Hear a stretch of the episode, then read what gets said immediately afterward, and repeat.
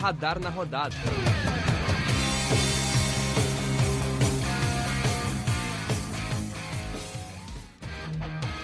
Bom dia, boa tarde ou boa noite a você que está nos ouvindo aqui no Radar Esportivo. Meu nome é João Gabriel, está começando mais um Radar na Rodada. Eu estou aqui acompanhado sempre dos meus fiéis companheiros. Primeiramente, Alexandre, pode se apresentar. Dali João, daí gurizada, tudo certo. Vou falar um pouquinho mais sobre essa reta final de Campeonato Brasileiro que tá pegando fogo aí. Também teve outro jogo que pegou fogo, foi a final da Libertadores. E vamos comentar sobre tudo isso hoje. Acompanhando eu e o Alexandre, a gente tem o João Victor, que também está sempre aqui. Pode se apresentar. Boa noite, gurizes e guriasas. Gurias. É, realmente bastante para falar essa semana e amanhã, né? Amanhã teremos o dia da verdade. Se o Super Grêmio tá demais ou tá de menos. Amanhã vamos descobrir. Falando em Grêmio, temos aqui o nosso caríssimo companheiro Lucas Senna. E aí, João, e aí, Alexandre, sempre bom estar aqui para comentar de futebol. Às vezes um pouco mais triste do que o normal, mas sempre bom comentar de futebol aqui. Bom, Lucas, mas eu também tô triste e a gente deixa esse assunto para depois, porque primeiro a gente vai falar do Internacional, que começou a rodada desse fim de semana empatando com o Santos em casa. O jogo foi no Beira-Rio, o jogo terminou empatado em 1 a 1, gols de Luiz Felipe ainda no finalzinho do primeiro tempo e Marcos Leonardo logo ao começar do, da segunda etapa. Com esse resultado, o Inter acabou caindo em função dos outros resultados da rodada para a décima colocação com 48 pontos e vai ficando por enquanto fora da próxima Copa Libertadores que a gente pode analisar desse jogo do Inter? Talvez o Inter já jogou a toalha, já não quer muita coisa no campeonato. O que, que vocês acham? Eu só tenho uma coisa para falar. Eu, eu, eu. O Paixão tem razão. Porque tá cada vez mais complicado torcer pro Inter.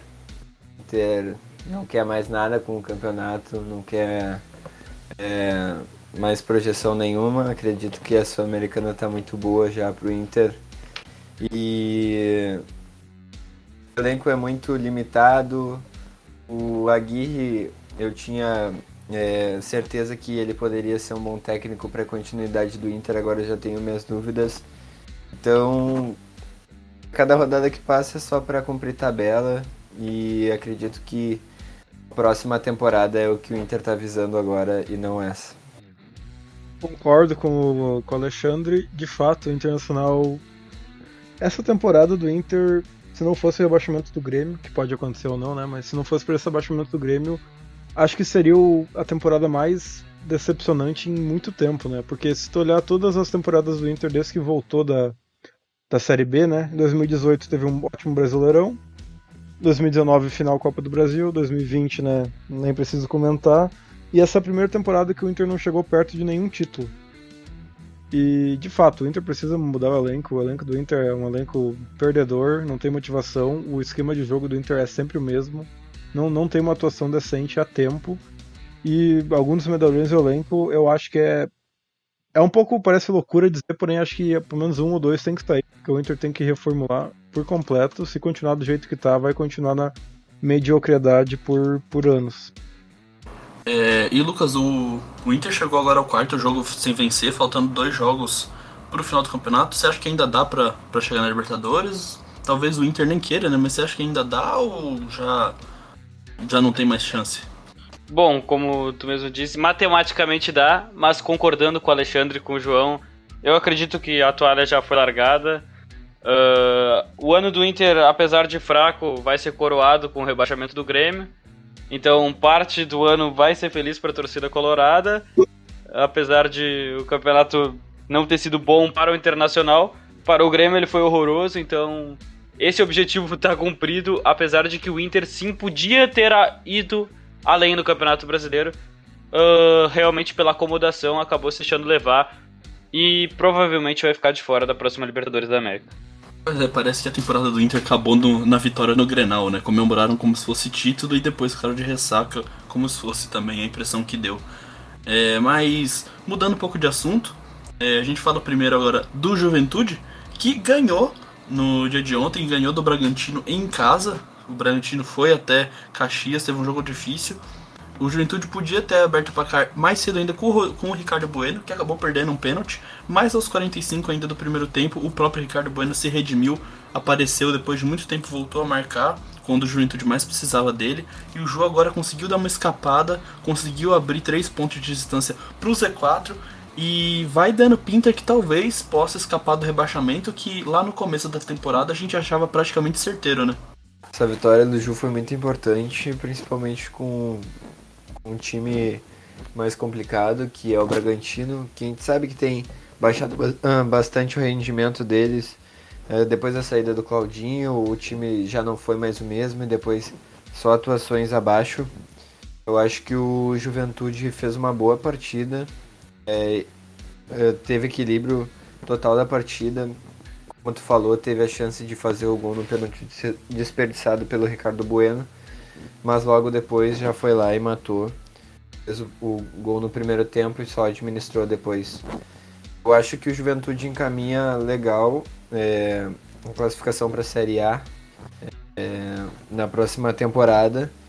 Afunda cada vez mais ali a parte de baixo, com alguns times que ainda estão perigando ali, como Cuiabá, o Atlético Paranaense, que tem um jogo a menos, mas é um time que está um pouquinho mais acima. É, o São Paulo e o Juventude agora precisa de só dois pontos em três partidas para se manter na Série A e, e, conquistar cada vez mais seu espaço na, na melhor liga do Brasil. Pois é, a temporada do Ju vem sendo melhor do que a gente esperava, né? Vinha até boa com o Marquinhos Santos, o time deu azar em algumas oportunidades e até perdeu os jogos que deveria ganhar. Mas agora com o Jair Ventura já são quatro vitórias em oito partidas, né? Com o comando do treinador. Três empates também, apenas uma derrota pro líder Atlético Mineiro, que é uma derrota já que já era cantada, né? Então, efetivamente, nos jogos possíveis, o Juventude ainda está invicto. O que a gente pode analisar dessa, dessa melhora, assim, que, que dá para ver da melhora do Juventude? Foi uma melhora tática, ou, é, talvez uma mudança de ambiente pela chegada do novo treinador? Porque a gente teve um momento do campeonato que parecia que o Juventude tinha largado mão e que não ia dar para escapar, mesmo fazendo uma campanha até que boa. Olha, até antes mesmo dessa pergunta, eu já ia comentar sobre isso, João. Parece que a gente está um pouco conectado do grande, grandíssimo trabalho que faz o senhor Jair Ventura no Clube Jaconeiro. Desde a chegada do Jair, o Juventude mudou seu patamar. Teve momentos bons com o Marquinhos Santos, mas era um time que oscilava muito. E agora, em oito partidas, como destacou, o Juventude só perdeu para o Atlético Mineiro. E não são vitórias e empates retrancando. É um time que está disposto a jogar futebol. Foi para cima do Bragantino, empurrado pela sua torcida, que lotou o Alfredo Jacone. Uh, teve festa. E um Juventude que até fazer o gol era um time muito superior ao Bragantino na partida. Ia para cima sem se importar que era um time que foi à final da Sul-Americana, que tá brigando na, nas cabeças do Campeonato Brasileiro. Muito bem treinado, o astral mudou e o time dentro de campo mudou também. O Jair Ventura conseguiu resgatar essa equipe do Juventude, que após essa vitória tá mais perto de ficar na Série A pro ano que vem. E fechando aí o nosso querido Rio Grande do Sul, antes de passar pro resto dos acontecimentos do Brasil e no mundo, a gente tem o Grêmio, que tá se preparando para jogar, né? Na última sexta-feira, depois da gravação do último episódio do RNR, o Grêmio foi derrotado é, pelo Bahia, uma derrota por 3 a 1 em que o Grêmio chegou a tentar jogar em alguns momentos, mas foi amplamente dominado pelo Bahia. O time desconcentrado acabou tomando dois gols cedo por falhas individuais é, e muita desatenção do time. Parece que o time entrou meio desligado. É, o Grêmio acabou sofrendo essa derrota que encaminhou muito o rebaixamento do tricolor gaúcho e deu esperança ao tricolor baiano, já que o Bahia precisava muito dessa vitória.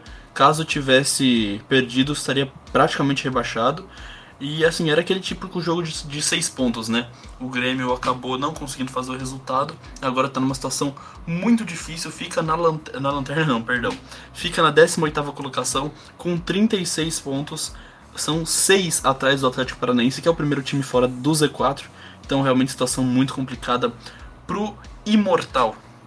E que a gente pode analisar, já jogou a toalha, porque agora o Grêmio tem é, dois jogos muito difíceis pela frente contra times paulistas, né? Um contra o São Paulo na Arena do Grêmio e outro contra o Corinthians na Arena Corinthians. Dois jogos difíceis, dois clássicos do futebol brasileiro. Dá para sonhar? Dá para pelo menos fingir pra torcida que tentou ou nem isso? Olha, João, se perder pro São Paulo já era. Se perder amanhã o jogo de amanhã, de quinta-feira à noite, não tem como se salvar porque vai ficar sete pontos, né, do, do primeiro fora da zona de rebaixamento. Quer dizer, seis, né, do Atlético Paranaense. E com duas partidas restantes. Então, se perder pro São Paulo e o Atlético Paranaense fazer um ponto em três partidas, o Grêmio tá rebaixado. Então, se quer ter qualquer coisa, qualquer chance de sonhar, tem que vencer amanhã e. Hum, pra, se perder amanhã, pode jogar a toalha já. Eu acho que, acho que já era. Acho que o anímico do time do Grêmio tá cada vez pior. A gente tinha comentado até depois de umas vitórias do Grêmio aí é, se o ânimo tinha melhorado, se podia ter chances de escapar. Eu acredito que não. É, como tu falou, são dois jogos aí essenciais uh, contra São Paulo e contra Corinthians. Onde eu acho que o mais complicado deles é contra o Corinthians, mesmo sabendo que o São Paulo ainda está aí naquela zona uh, perigando para entrar na zona de rebaixamento. Mas eu acabei de receber aqui uh, uma carta da Gaviões da Fiel, que é a principal torcida do Corinthians, é, para o presidente do, do, do clube, é, dizendo para entregar tudo contra uh, para dar raça no jogo contra o Grêmio, porque lembrando que o Grêmio rebaixou o Corinthians em 2007 e seria uma lavação de alma de acordo com as palavras da torcida. Então acredito que vai ser jogo de guerra, os dois. Uh, como o João, o João falou, é, se perder para o São Paulo, eu acredito que já está rebaixado. Mas se for deixar para o jogo contra o Corinthians, vai ser pior ainda, porque eles vão fazer uma guerra é, na casa deles e com a torcida toda apoiando. E lembrando que agora no jogo, o próximo jogo do Grêmio vai ter a volta da torcida, né? A volta da torcida que está desde o jogo é, da invasão contra o Palmeiras. E podemos ter a volta da torcida aí do Grêmio apoiando nessa reta final do campeonato. É, Lucas, antes de você fazer o seu comentário, que eu imagino que você deva querer fazer, é, só completando já que o Alexandre mencionou a torcida, você acha que a torcida amanhã na arena do Grêmio vai pegar no pé do, dos jogadores e da diretoria ou você acha que é para apoiar e, e, tentar? Acha que que, que você acha que é mais provável? É, ou o que você faria? É aquela coisa, né, João? Eu acredito que dependendo do momento e do placar da partida, terá uma reação diferente do torcedor do Grêmio. Mas, como amanhã, no caso, é matar e morrer, eu acredito que a torcida deveria apoiar do início ao fim, independente do resultado. Até porque se o Grêmio perder pro, pro São Paulo amanhã, o Grêmio está matematicamente rebaixado. São seis pontos de distância pro primeiro fora da zona de rebaixamento Atlético Paranaense, levando em conta que o Atlético Paranaense tem 12 vitórias o Grêmio não conseguiria chegar até esse número. Uh, na real, matematicamente rebaixado não, porque poderia tirar 6 de saldo nas últimas duas rodadas, mas algo praticamente impossível, uh, fora de questão. Ou seja, se o Grêmio perder para o São Paulo amanhã, o Grêmio está rebaixado, não vai ter nem guerra contra o Corinthians. Mas caso ocorra assim, aí o Grêmio contra o Corinthians vai ter que lutar uma guerra, porque o Grêmio rebaixou o Corinthians em 2007 e a torcida cobra o clube por causa disso. Mas voltando à derrota para o Bahia na última sexta-feira, acredito que a derrota passa por dois pontos cruciais assim. Primeiro, um treinador que escala três volantes numa partida que a equipe precisa vencer, algo que não faz o menor sentido, pelo menos para mim. Acredito que para qualquer equipe que queira vencer também não faz sentido algum. E erros individuais de peças importantes que, do elenco, como um, o recuo bizarro do Jeromel, ou até mesmo, no meu ver, duas falhas do goleiro Gabriel Grando nos gols do Grêmio. Mas enfim, águas passadas, agora é ir contra o São Paulo, espero que a torcida apoie, uh, apesar da situação horrorosa que vive o Grêmio, porque é matar ou morrer amanhã. Bom, é, a situação do Grêmio vai ficando desesperadora, mas a gente muda um pouco de assunto porque teve coisa muito grande acontecendo nesse final de semana.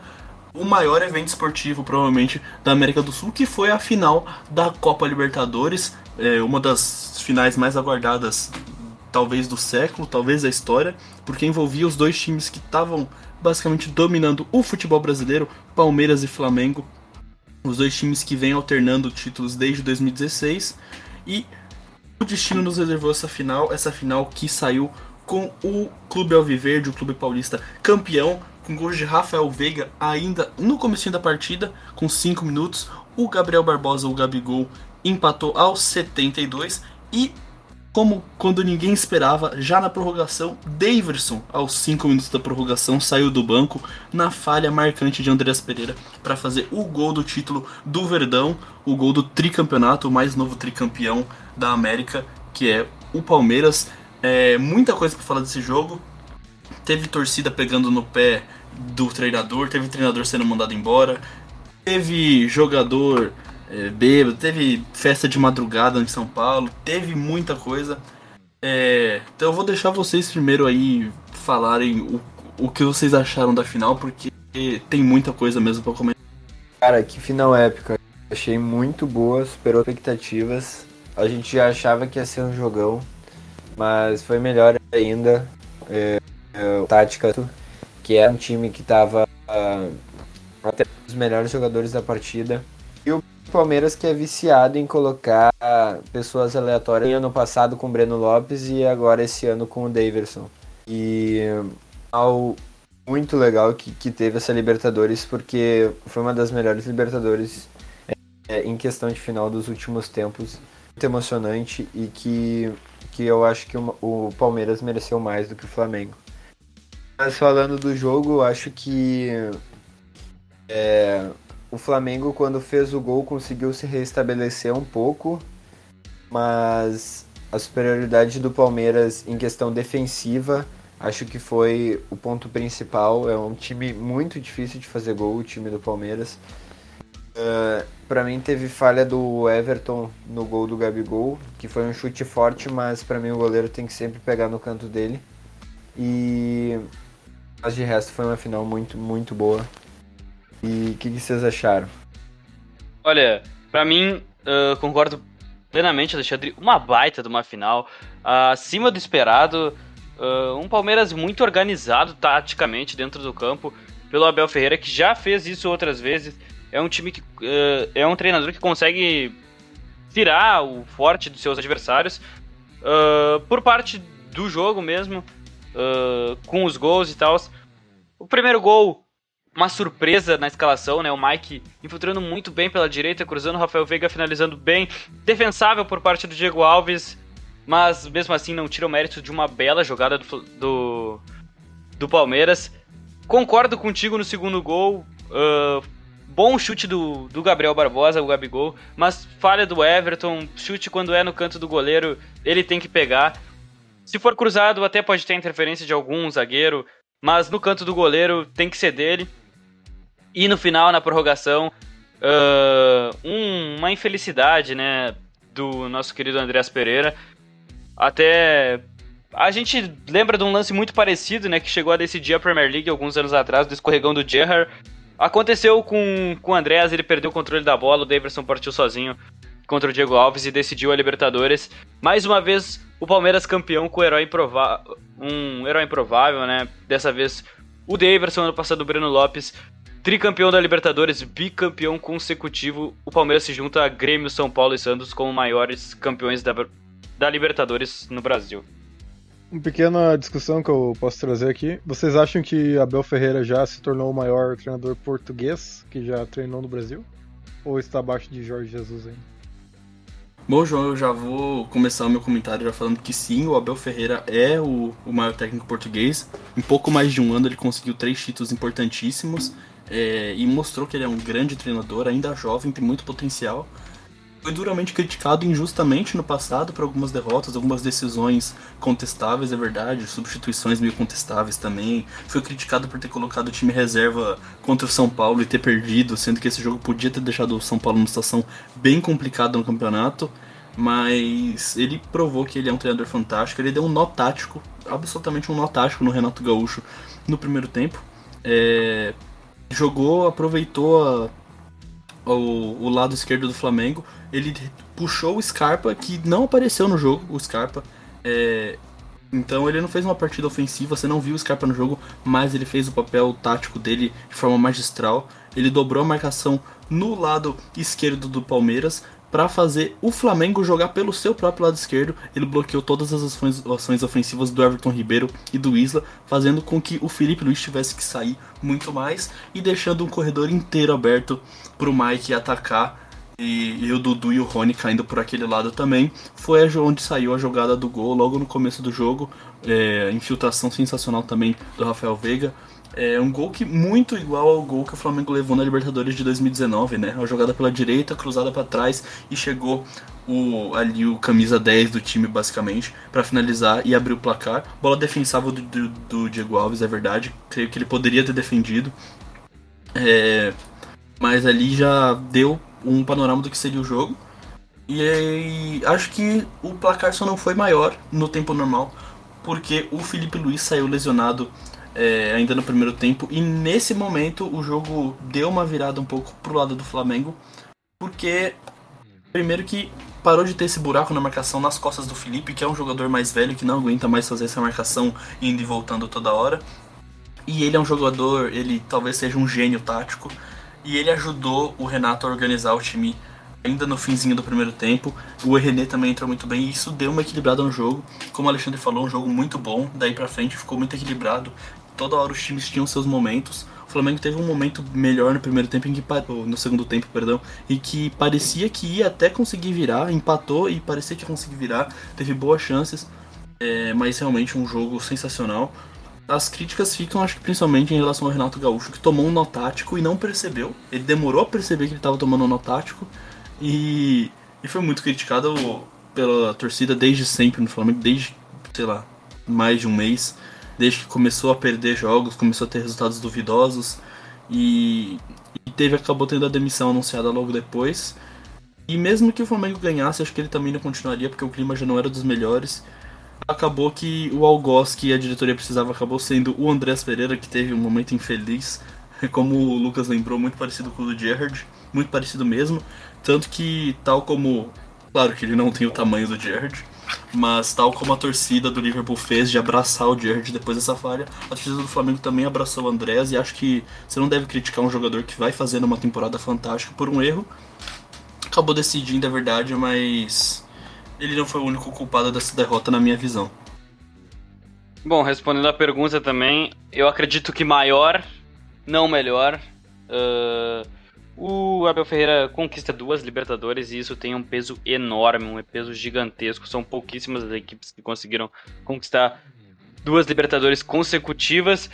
E o Palmeiras, muito bem treinado em suas finais, sabendo anular o seu adversário, apesar de ser um Flamengo que tecnicamente é superior. Uh, dentro do campo não se provou isso. O Palmeiras soube anular os pontos fortes da equipe do Flamengo, mas a gente sabe que o futebol demonstrado pelo Flamengo do Jorge Jesus era espetacular, era surreal. Talvez a gente não volte a ver aqui no futebol brasileiro nos próximos anos o que o Flamengo do Jorge Jesus fez. Então acredito que sim, maior, não melhor. Concordo com o Lucas. Concordo com o Lucas, principalmente pelo que o Jorge Jesus fez em tão pouco tempo, pelo que o Flamengo era antes da chegada dele. É, eu acho que um ponto a favor do, do Abel Ferreira é o elenco. O elenco que o Flamengo, que o Jorge Jesus tinha do Flamengo era melhor do que esse elenco do Palmeiras atualmente. O que ele faz com o elenco do Palmeiras é melhor do que o Jorge Jesus fazia com o elenco do, do Flamengo. Porém, eu acho mais difícil o comandar um time recheado de estrelas e é o que a gente vê, por exemplo, no PSG hoje, é, que tem muitas estrelas, mas não se encontram em campo do que o Abel do que o Abel está fazendo. Acho que para os dois técnicos tem os dois pontos, mas o melhor futebol apresentado foi o do Jorge Jesus e o do Abel Ferreira um, o maior em relação a títulos, em relação à proporção do que ele está fazendo no futebol, em relação a trabalho a gente vê, não vê muito hype em cima do time do Palmeiras e é um time que ganhou duas Libertadores seguidas e uma Copa do Brasil. Então, é, como ele mesmo diz, é, eles estavam trabalhando enquanto os outros times como Flamengo, o Atlético Mineiro estavam recebendo todo aquelas aquele hype da, da imprensa, das torcidas. O Flamengo estava sendo colocado como segunda prateleira. E mostrou mais uma vez que o Flamengo é primeira prateleira acima dos demais times e quando quer ganhar, ganha de verdade. É, e eu queria puxar aqui outro debate, já que o Flamengo está sem um técnico, né? O Renato Gaúcho foi demitido. Quem vocês acham que a, que a, a direção do Flamengo deve contratar? Quem vocês acham que vai contratar? É, e outro debate que bem polêmico, talvez, é que o, o, Renato mostrou mais uma vez que ele é um cara que não tem muita tática no time, que não tem é, muitas funções definidas para cada jogador, e eu acho que isso se tornou claro na final da Libertadores. Então, duas perguntas. Primeiro, quem será o novo treinador do Flamengo? E segundo, vocês acham que o Renato tem uma parcela de culpa é, na situação atual que vive o Grêmio? Bom, Alexandre, eu acho que. Primeiramente, eu acho que o Renato tem um pouco de culpa na situação do Grêmio, sim, porque ele acomodou esses jogadores, assim como ele acomodou os jogadores do Flamengo. É... E ele nunca teve tática. Ele tentou fazer um, o time do Grêmio jogar lá naquele começo, ele conseguiu porque encaixou peças muito boas e deu certo, até porque parece que o Renato e o Grêmio andando juntos foi uma combinação histórica, uma combinação que nem ele vai conseguir, nem o Grêmio vai conseguir de novo. Pelo menos é, é assim que eu vejo. E, e ele tem, acho que, a maior culpa. Aliás, eu acho que a maior culpa da derrota do Flamengo Libertadores também nem é do Renato. Eu culparia mais a diretoria, que primeiro foi ela que contratou o Renato é, às pressas para tapar o buraco deixado pelo Rogério Ceni, que também foi contratado para tapar o buraco deixado pelo Domenech Torren e foi contratado para tapar o buraco deixado pelo Jorge Jesus. A diretoria nunca teve um plano B. E aliás, o Jorge Jesus mesmo nunca foi um plano, porque ele foi trago pelo Pelaipe, que foi mandado, ele foi chutado do Flamengo ainda em 2019. Então a diretoria efetivamente, principalmente Landim, nunca tiveram um plano para o Flamengo. E eles admitiram publicamente que não tinham um plano B caso o Flamengo perdesse a final da Libertadores. Então, mostrando que a diretoria é omissa, nunca trabalhou é, pelo bem do futebol é, pelo menos é o que parece. É, assim como provando também. Isso foi provado outras vezes, assim como, por exemplo, no departamento médico do Flamengo, que não faz. Aliás, faz um trabalho péssimo. Demora dois meses para recuperar uma lesão de um mês, três semanas para recuperar uma pancadinha que demoraria dois jogos. Coisas assim que foram minando o time do Flamengo ao longo da temporada, fizeram com que ele chegasse já meio cambaleando nessa final. É, já sobre o futuro treinador, eu diria que a diretoria vai investir no Marcelo Gajardo e acho que ele é a opção mais provável. Não sei se é a melhor, mas a mais provável, com certeza. Eu tentaria, pelo menos, convencer o Jorge Jesus a voltar, porque é um cara que pelo menos já conhece o Flamengo, já conhece o Brasil, já conhece a pressão, e ele pelo menos tentaria pôr ordem na casa. Não sei se com a diretoria atual o Gajardo teria é, a carta branca para fazer o que ele fez no River Plate: organizar o time, organizar o CT, organizar a comissão toda, enfim. É, porque o Gajardo leva com ele a comissão inteira e isso faria uma revolução no departamento de futebol do Flamengo. Não sei se a diretoria atual ia gostar disso, mas eu vejo como o mais provável e é o que eles vão correr atrás por enquanto. É de fato, eu concordo com, com o Coelho. Eu acho que realmente o Gajardo no momento é a opção ideal, porém não me surpreenderia também caso o Flamengo busque algum treinador que ninguém espere, algum outro europeu, português, que ninguém conhece, porém quando chegar vai revolucionar o futebol. O Brasil não. Porém, acho que falando sobre um ponto que tu comentou do Flamengo, né? É um tópico muito comum em quase todo time do Brasil, né? Criticar a diretoria. Que é sempre a diretoria a causa do maior problema do time. O Inter, a diretoria, o Grêmio, Flamengo, quase todo time do Brasil né, tem esse, essa reclamação que sempre se faz com a diretoria, que parece que não tem uma diretoria competente no Brasil inteiro. Essa impressão que, que dá pra você ter. Eu concordo em tudo também. Acredito que o Marcelo Galhardo seja a opção mais provável. Tem esse porém de trazer toda a comissão técnica, mas por outro lado também pode, pode vir a ser um ponto positivo, assim como pode ser um ponto negativo. Mas também tem a chance, né, o sonho de todo flamenguista do Jorge Jesus voltar. Tem nomes vinculados no mercado, como Leonardo Jardim, entre outros treinadores estrangeiros que podem estar tá a caminho do Brasil e aqui no Brasil vão ser superiores aos demais com um elenco tão forte quanto o do Flamengo. Agora, respondendo a outra pergunta, acredito que sim, o Renato tem parte da culpa da de como se encontra o Grêmio hoje em 18º com os jogadores acomodados, mas não só os jogadores, como todo o departamento de futebol do Grêmio.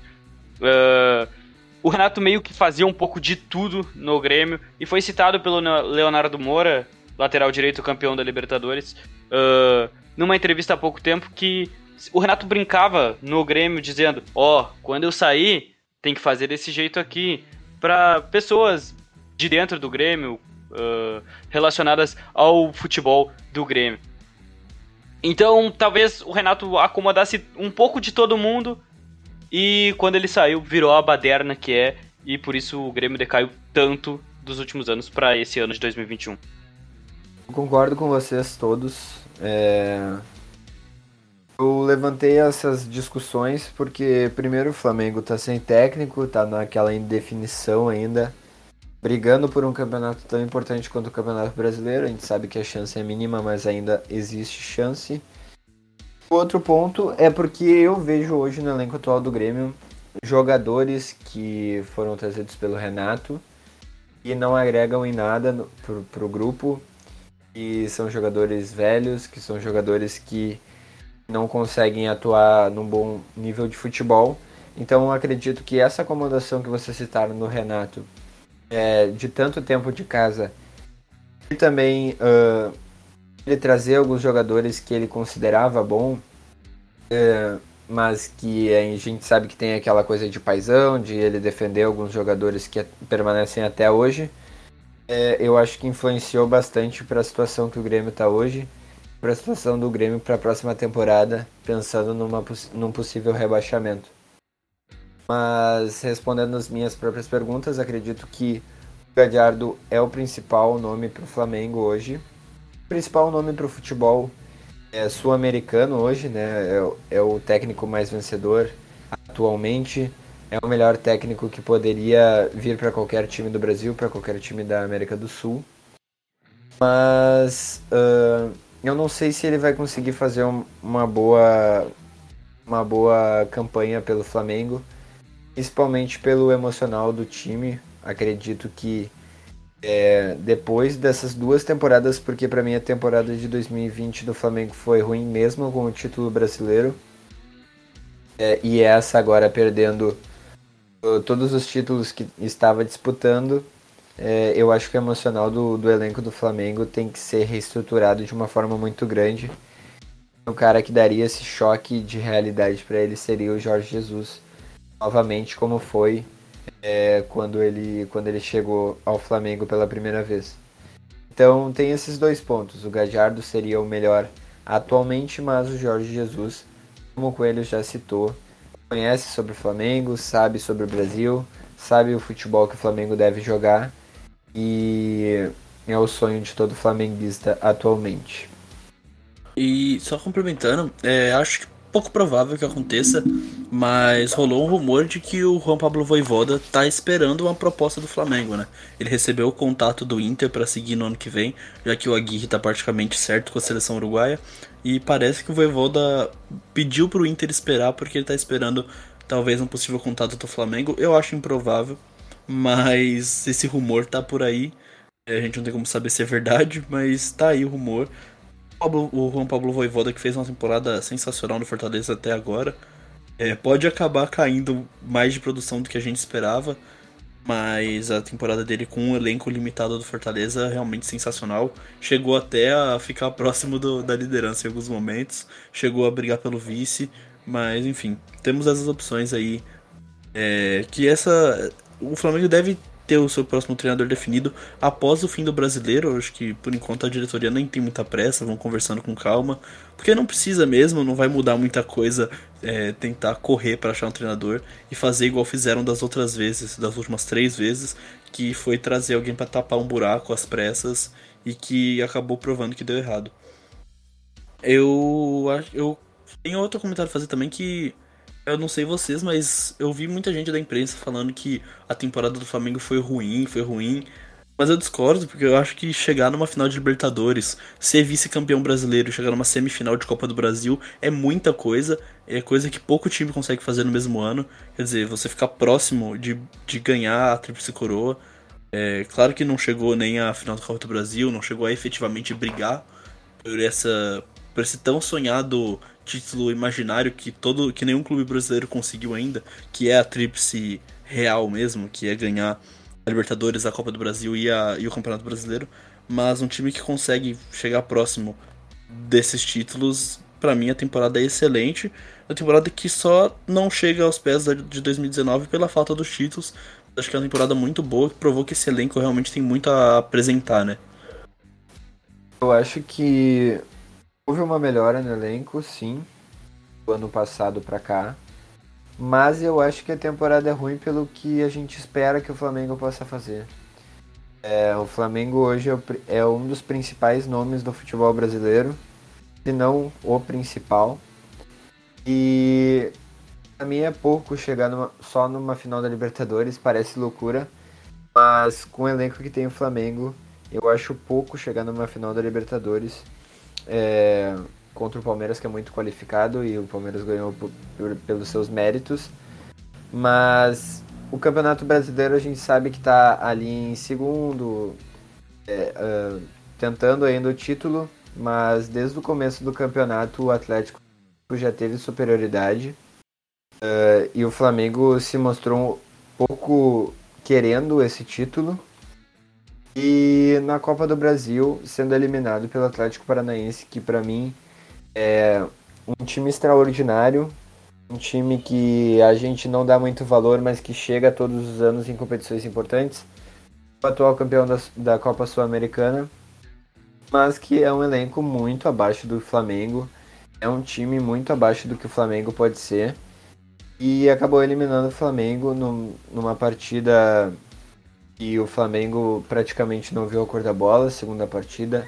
Achei que o Atlético Paranaense jogou muito mais que o Flamengo. E nas duas partidas até.